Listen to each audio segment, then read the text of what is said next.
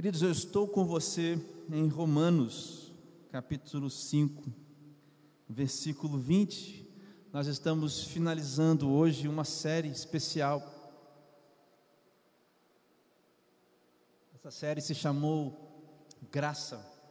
Nós falamos sobre a graça indomada, sobre a graça libertadora, sobre a graça salvadora, sobre a maravilhosa graça, e eu vou terminar essa incrível e marcante, e eu diria até inesquecível série, falando sobre a graça escandalosa. Espero que os irmãos estejam preparados para o que Deus tem a falar conosco nessa noite, irmãos. Eu continuo com você aqui no versículo 20 de Romanos, capítulo 5. Eu continuo com você nesse mesmo texto. Diz assim: 20 e 21 de Romanos, capítulo 5. Eu leio aqui a nova Almeida atualizada, mas você pode ler na sua versão. A lei veio para que aumentasse a ofensa, mas aonde aumentou o pecado, aumentou muito mais ainda a graça. A fim de que, como o pecado, pecado reinou pela morte, assim também a graça reinasse pela justiça, que conduz para a vida eterna, a vida eterna, por meio de Jesus Cristo, nosso Senhor. Eu vou reler com os irmãos.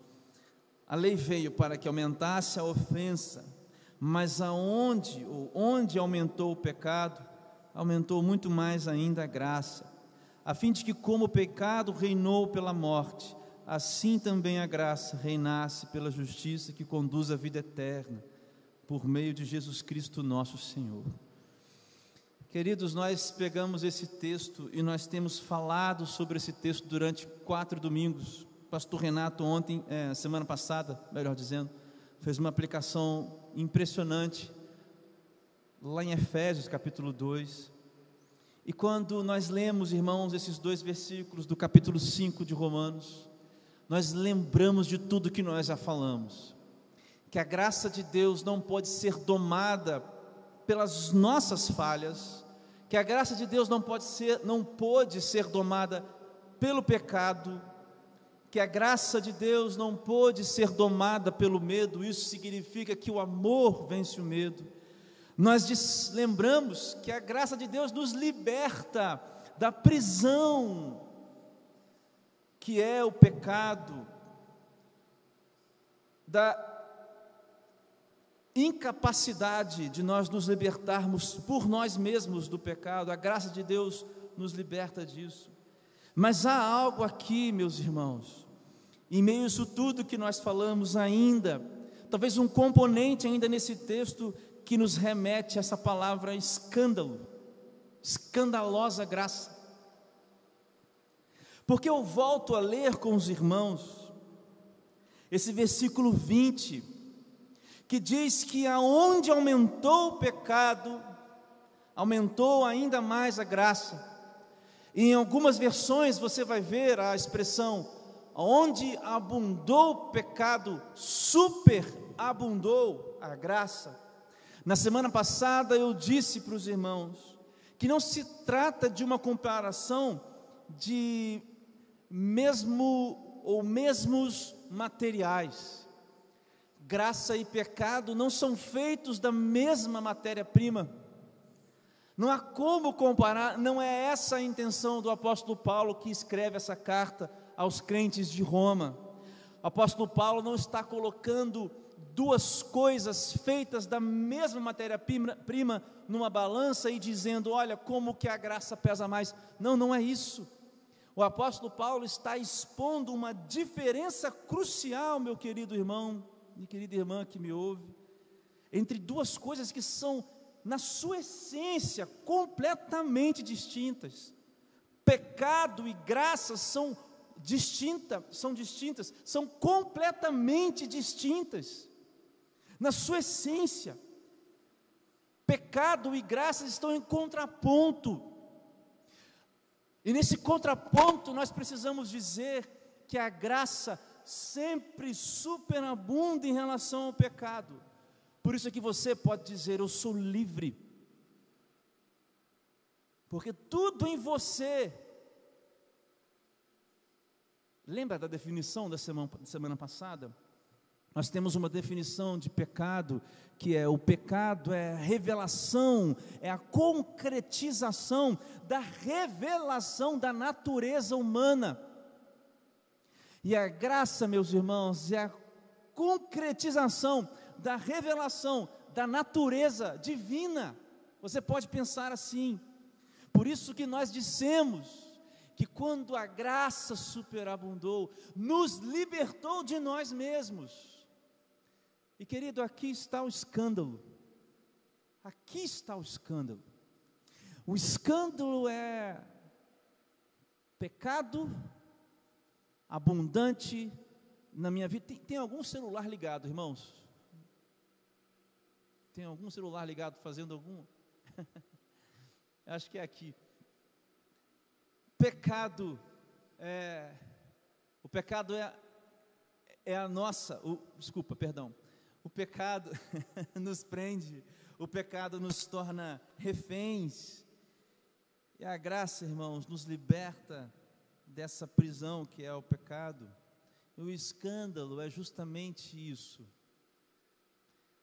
Pessoas pecadoras que agora são pessoas libertas. Deixa eu te dar um exemplo. João, capítulo 8, a partir do versículo 1. Eu busquei essa semana entender o, talvez usar como exemplo alguma passagem onde Jesus estivesse dizendo isso de forma clara. E encontrei, irmãos, acho que você tirou um pouquinho do, do, do agudo. Encontrei em João capítulo 8, dos versículos 1 ao versículo 11, uma famosa história que nós podemos claramente entender o que é a graça escandalosa.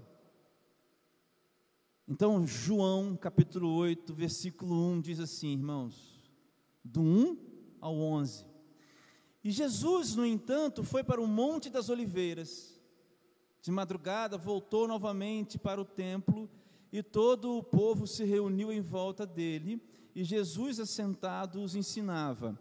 Então os escribas e fariseus trouxeram a presença dele uma mulher surpreendida em adultério.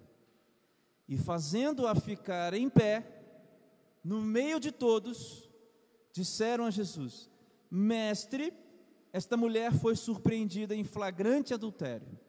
Na lei de Moisés, na lei, Moisés nos ordenou que tais mulheres sejam apedrejadas. E o Senhor o que tem a dizer? Eles diziam isso tentando para terem que para terem de que o acusar. Mas Jesus, inclinando-se, escrevia na terra com o dedo. Como eles insistiam na pergunta, Jesus se levantou e disse: Quem de vocês estiver sem pecado, seja o primeiro a atirar a pedra. E inclinando-se novamente, continuou a escrever no chão. Mas eles, ouvindo essa resposta, foram saindo um por um, a começar pelos mais velhos, até os últimos, ficando só Jesus e a mulher em pé diante dele. Levantando-se, Jesus perguntou a ela: Mulher, aonde estão eles? Ninguém condenou você? Ela respondeu: Ninguém, Senhor. Então Jesus disse: Também eu não a condeno. Vá e não peques, ou não peque mais. Essa história, irmãos, esse relato bíblico é impressionantemente fiel ao que nós estamos tentando, é, ou que nós estamos experimentando lá em Romanos, capítulo 5, versículo 20. Porque o escândalo, irmãos, mais uma vez, é, o escândalo é o choque, irmãos, entre, uma, entre um pecado que está evidente entre falhas e mais falhas, e falhas e mais falhas, que são evidentes, não estão escondidas, são sentidas, são sensíveis, são visíveis, são táteis, são, são percebíveis, e é nesse contexto que a graça se manifesta, esse é o escândalo. O escândalo é uma mulher que merece ser apedrejada e não é apedrejada. O escândalo é Jesus dizer: ninguém condenou você. Meu querido, o escândalo é Jesus oferecer um novo caminho. A graça escandalosa, irmãos, fica evidente quando Jesus oferece uma nova peregrinação, oferece uma nova maneira de ver a vida. Você lembra? Ver a si mesmo e ver os outros. Fica evidente esse escândalo quando Jesus nos mostra uma maneira nova de ver a vida, de nos ver a nós mesmos, de ver os outros e lidar com os outros. Eu quero chamar a sua atenção para esse pedaço final, versículo 10 e 11. Aqui há muitas coisas desse texto mas eu quero me ater com você no versículo 10 e 11. Os homens chegam, expõem a mulher para Jesus, e essa mulher, essa mulher foi pega em adultério. E nós vamos partir do ponto em que ela estava realmente fazendo isso. Porque você pode talvez dizer, não, mas não há provas de que ela faria isso.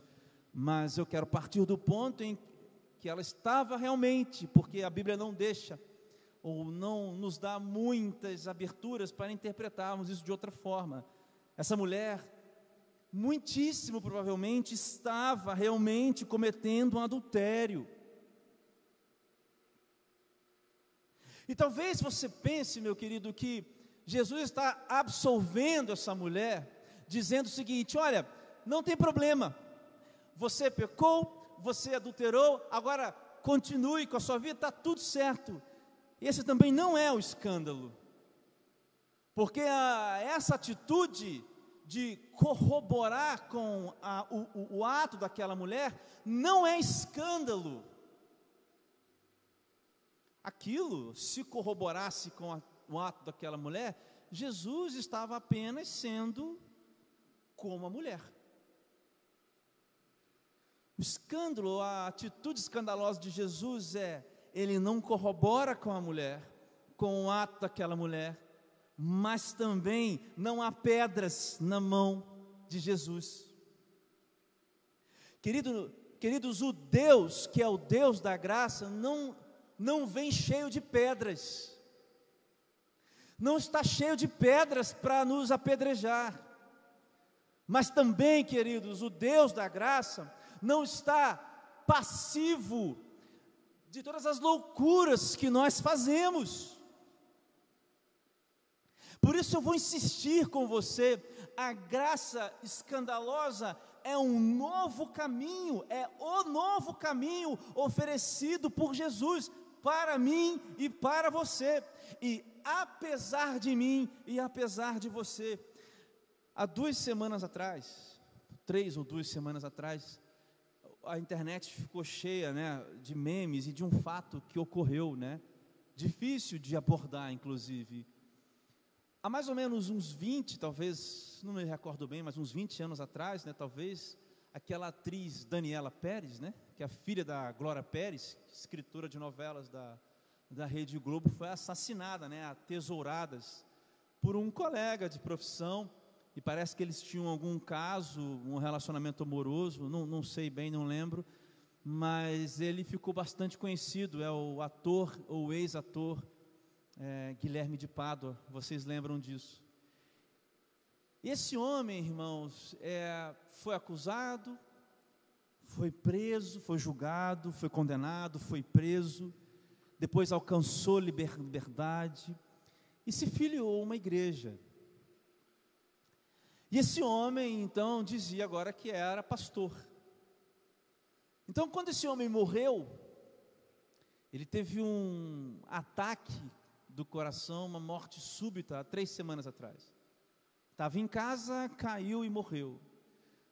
O pastor dessa igreja muito famosa aqui no Brasil veio nas redes com uma atitude de alegria, no sentido de que, olha, alguém que estava em Deus morreu e foi para Deus.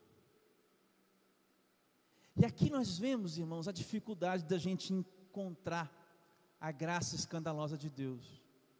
Porque eu acompanhei bastante, e nós já, estávamos nessa série, mas eu não quis falar desse ponto, porque eu esperei chegar nesse último dia.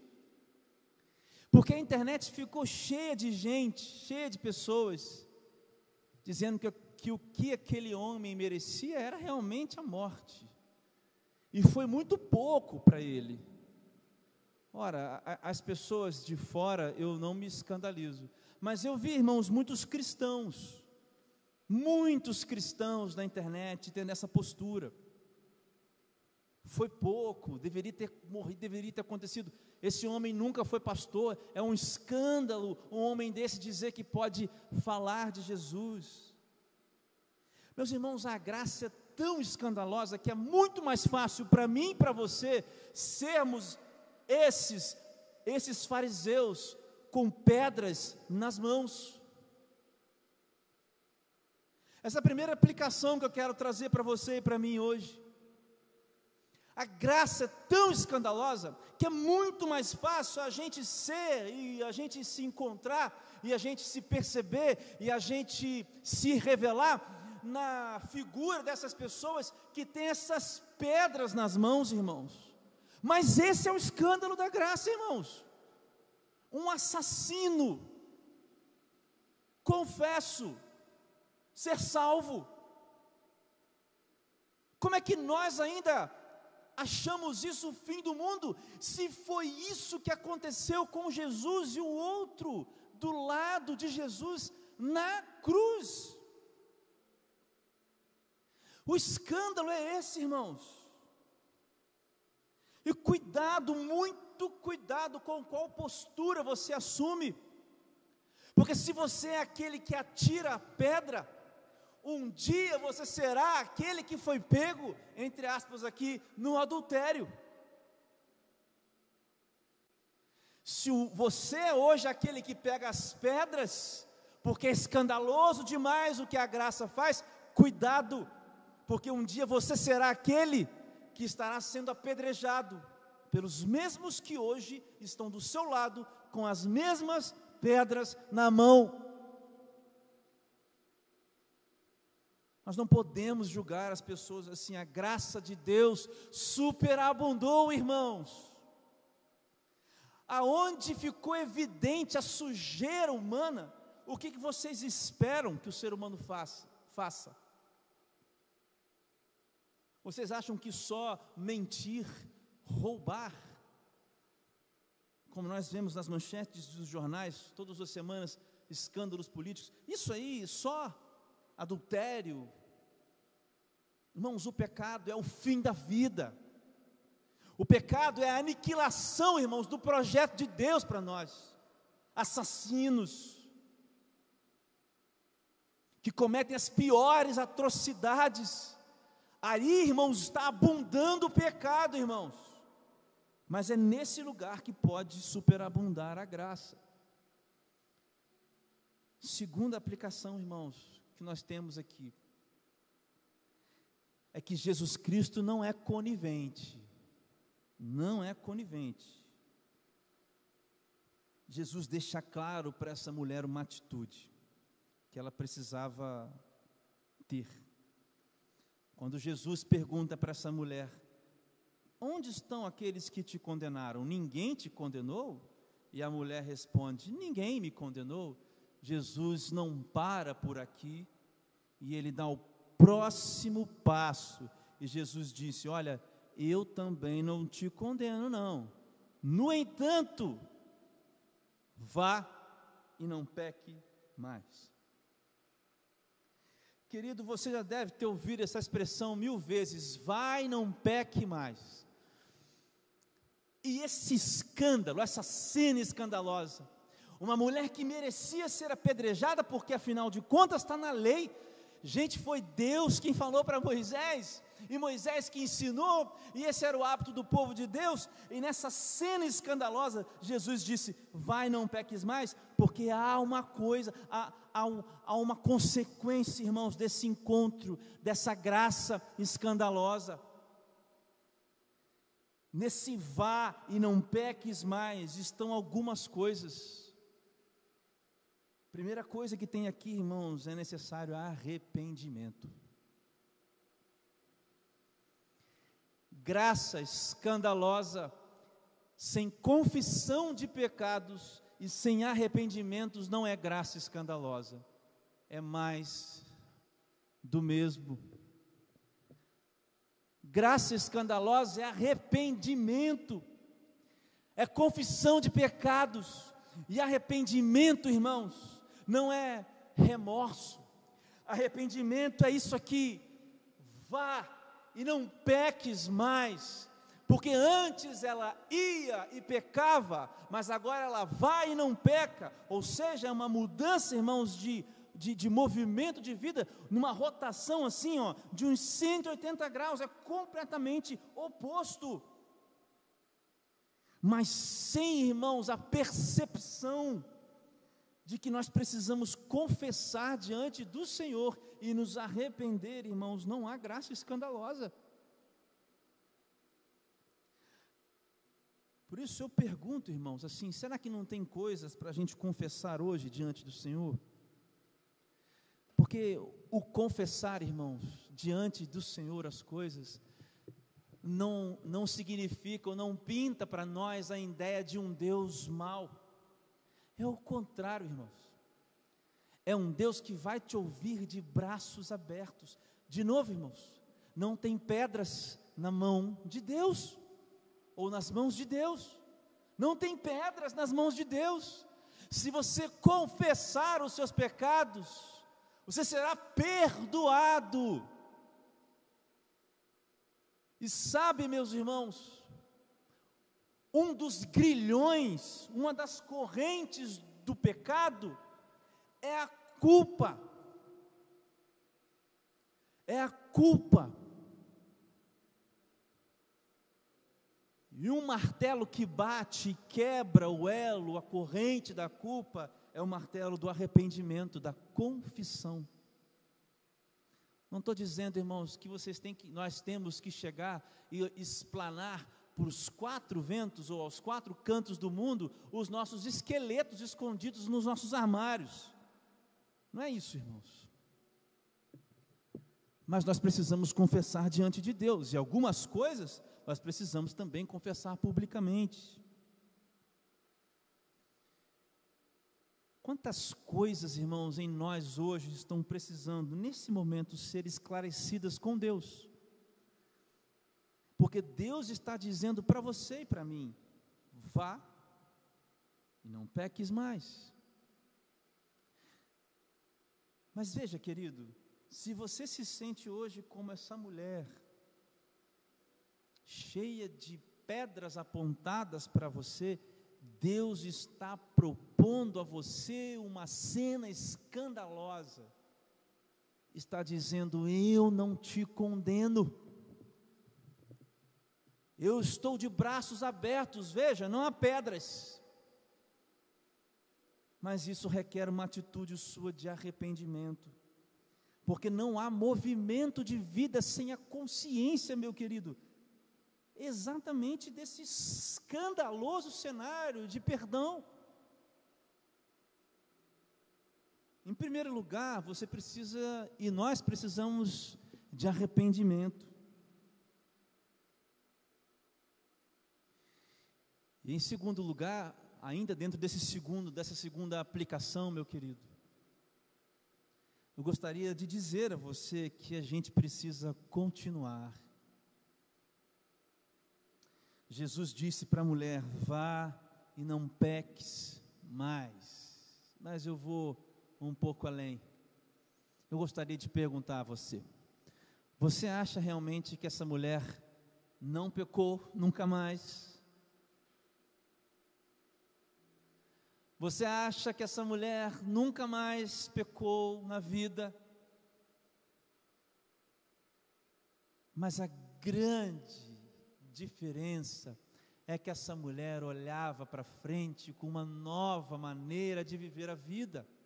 E se um dia ela pecasse, ela teve um encontro escandaloso que ensinou para ela que Jesus estava de braços abertos.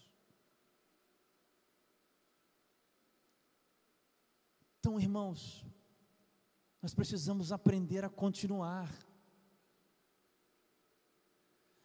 Irmãos, nós precisamos aprender a continuar. Irmãos, eu conheço muita gente, não muita, mas algumas pessoas que tiveram esse encontro com Jesus, mas esqueceram de continuar, irmãos. Irmãos, a graça é para agora e para sempre. Queridos, essa é uma fé pessoal, uma fé minha. Não acredito que ninguém possa perder aquilo que Deus deu em Jesus Cristo, porque João, capítulo 10, nos garante: Jesus disse: Aqueles que o Pai me dá, de maneira nenhuma lançarei de maneira, maneira nenhuma lançarei fora. Lá em Romanos, no capítulo 5, no versículo 21, nós lemos que essa graça se manifesta numa vida eterna. E, queridos, eu acredito que nós estamos, como o próprio apóstolo Paulo diz, lá em Efésios, que nós estamos com a presença do Espírito Santo como um penhor, a nossa salvação está penhorada. E a marca dessa salvação é a presença do Espírito Santo em nós. Por isso nós estamos caminhando, nós estamos, ó, num processo. E a gente precisa continuar, irmãos. Essa mulher tinha um problema com o adultério. Eu não sei se o seu problema é um adultério, mas talvez você tenha sido pego agora, não na frente das pessoas, mas por Jesus agora te mostrando na mentira, na pornografia, na, na falta de amor com o próximo, na falta de fé, numa caminhada mais para lá do que para cá. Eu digo a você, irmão, que essas coisas, elas continuam a nos perturbar o tempo todo, porque o inimigo continua a nos tentar. Irmãos, eu gostaria que os irmãos mais uma vez percebessem a diferença entre tentação e provação. não estou falando de provação. Tiago explica que a provação Deus permite para que a nossa fé seja aumentada. Paulo explica isso aqui é, em, em Romanos também. Mas existe a tentação, e lá em Tiago nós sabemos que a tentação vem do diabo. E a tentação, já expliquei isso algumas vezes, explico de novo para os irmãos, é como um imã, irmãos, atraindo aquilo que está vibrando nessa frequência. O problema da tentação é o coração que está voltado. A tentação acontece, irmãos, para ver se o nosso coração está inclinado ao mal ou não. Acontece, queridos, que às vezes na vida nós caímos, mas Jesus diz para mim, diz para você: vá, vá, vá, e não peques mais, mas se você pecar, não esqueça, eu não te apedrejei, eu não te apedrejei. Primeira aplicação, meu querido, Cuidado para você não ser aquele que está com as pedras na mão por causa do escândalo da graça. Segundo lugar, meu querido, entenda que Jesus não é conivente com as nossas atitudes de pecado. É preciso que haja arrependimento, confissão de pecados, fé única e exclusiva no Senhor Jesus Cristo. Não esqueça também que você precisa continuar.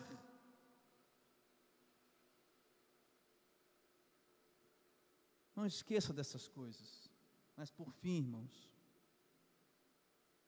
ainda lendo esse mesmo final aqui, voltando para o versículo 10, Jesus diz assim para essa mulher: Onde, mulher, onde estão eles? Onde estão eles? Antes um pouco dessa cena e dessa resposta, ou dessa pergunta, melhor dizendo, de Jesus, a Bíblia relata uma cena onde cada um deles vão saindo. Aqueles homens que acusavam, cada um daqueles acusadores, um a um, foi saindo. Queridos, a presença de Jesus remove os acusadores. E agora eu vou traduzir isso de uma outra forma, tá bom?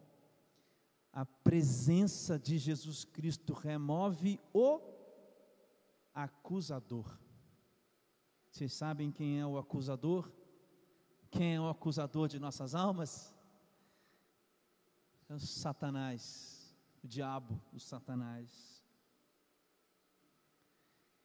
Queridos, e às vezes a materialização do Satanás são acusadores, são vários. Talvez não sejam pessoas específicas, mas seja situação, sejam situações específicas. Talvez sejam coisas lá do passado. Talvez sejam medos do futuro. Ou talvez situações de agora, de hoje.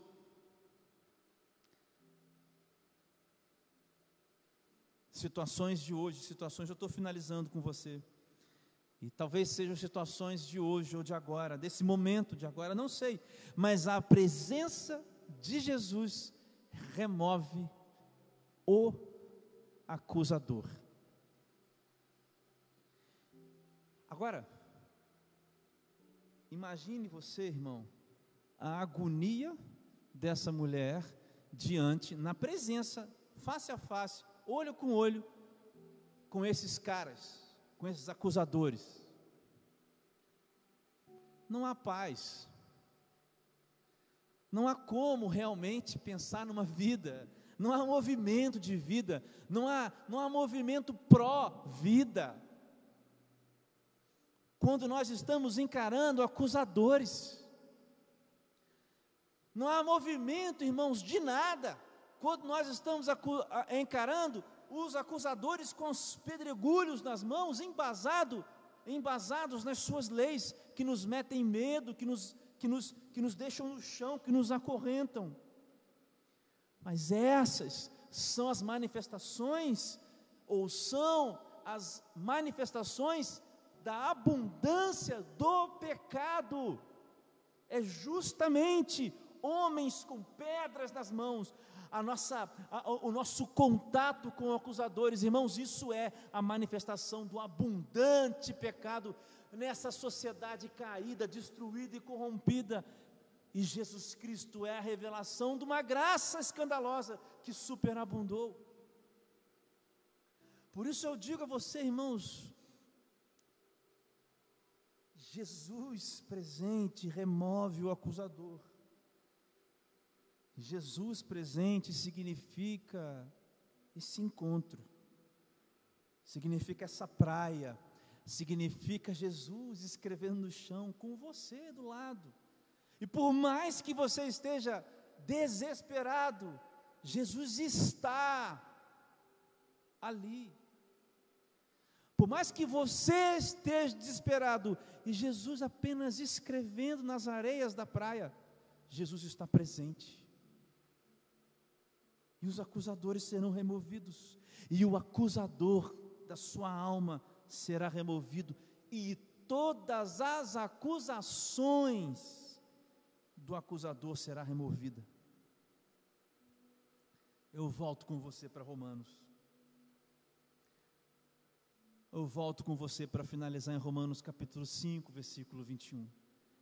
E esse essa cena escandalosa onde a graça superabundou aconteceu para que, a fim de que, como o pecado reinou pela morte, assim também a graça reinasse pela justiça que conduz à vida eterna por meio, por meio, por meio de Jesus Cristo, o nosso Senhor.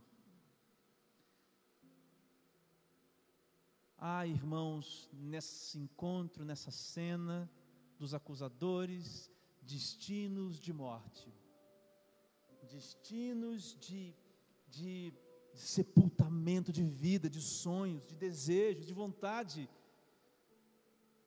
Mas há no encontro com Jesus e na permanência com Jesus uma justiça em Jesus que nos leva para a vida eterna. Como é que você pode viver esse permanecer com Jesus? Se relacionando com Jesus. Como é que você pode então viver essas coisas? Se relacionando com Jesus. Jesus não está longe, Jesus está perto, Jesus está aqui. Eu quero orar com você nessa hora, nós vamos encerrar, enquanto a gente vai ouvindo a música. Eu quero encerrar com você. Mas eu gostaria que você, de fato, se colocasse agora na presença de Deus. Gostaria que você fechasse os olhos comigo agora. E querido, eu quero te convidar a uma introspecção assim, pessoal, muito profunda. Você é alguém que tem pedras na mão, solte as suas pedras. Querido, você é alguém que não confessou ainda diante do Senhor, precisa mostrar a Deus os esqueletos dos armários. Você precisa de arrependimento, é agora. Você precisa continuar você precisa encontrar e manter Jesus presente para que o acusador se cale. Eu vou orar por você, mas eu queria que você, em oração aí, onde você estivesse, se conectasse comigo para a gente orar junto. Pai, aqui está a tua palavra lida, revelada, a sua graça, impressionante graça, maravilhosa graça indomada graça, salvadora graça e escandalosa graça. Nos encontramos com Jesus nesse lugar. Alguns de nós, Pai, vieram com pedras, mas encontramos com Jesus e nos arrependemos. Alguns de nós, Senhor Deus, são como a mulher adúltera mas nós confessamos os nossos pecados, pedimos perdão ao Senhor, confessamos, Jesus, que Tu és o único Filho de Deus e só há salvação em Ti. Alguns de nós, Pai, chegamos aqui, desesperados demais para continuar. Alguns de nós nos encontramos com Jesus, olhando mais para os acusadores do que para o Salvador que calmamente desenha na praia. Jesus, eu te suplico nessa noite, alcança a gente com a sua graça, mais uma vez. Ao ouvir as confissões, Pai, ao encontrar os corações, muda, Deus, a vida destas pessoas, da minha vida, da nossa vida. Esse é o encontro mais incrível que a gente pode ter. Essa graça escandalosa é, na verdade, a nossa única salvação. Nós não somos melhores do que ninguém, nem merecedores. Mas você nos escolheu, Deus. Por isso, nessa noite, eu entrego cada pedido, cada confissão, cada oração diante do Senhor. Dá uma semana, Deus, de vitórias para cada um dos meus irmãos. Dá uma semana, Deus, de experimentar, de experiências, de acusadores indo embora, de pedras caindo das mãos, de encontros pacíficos com Jesus Cristo, de encontros com o Senhor Pai, de braços abertos. Essa é a minha oração, Pai, no nome do Teu Filho amado Jesus. Amém.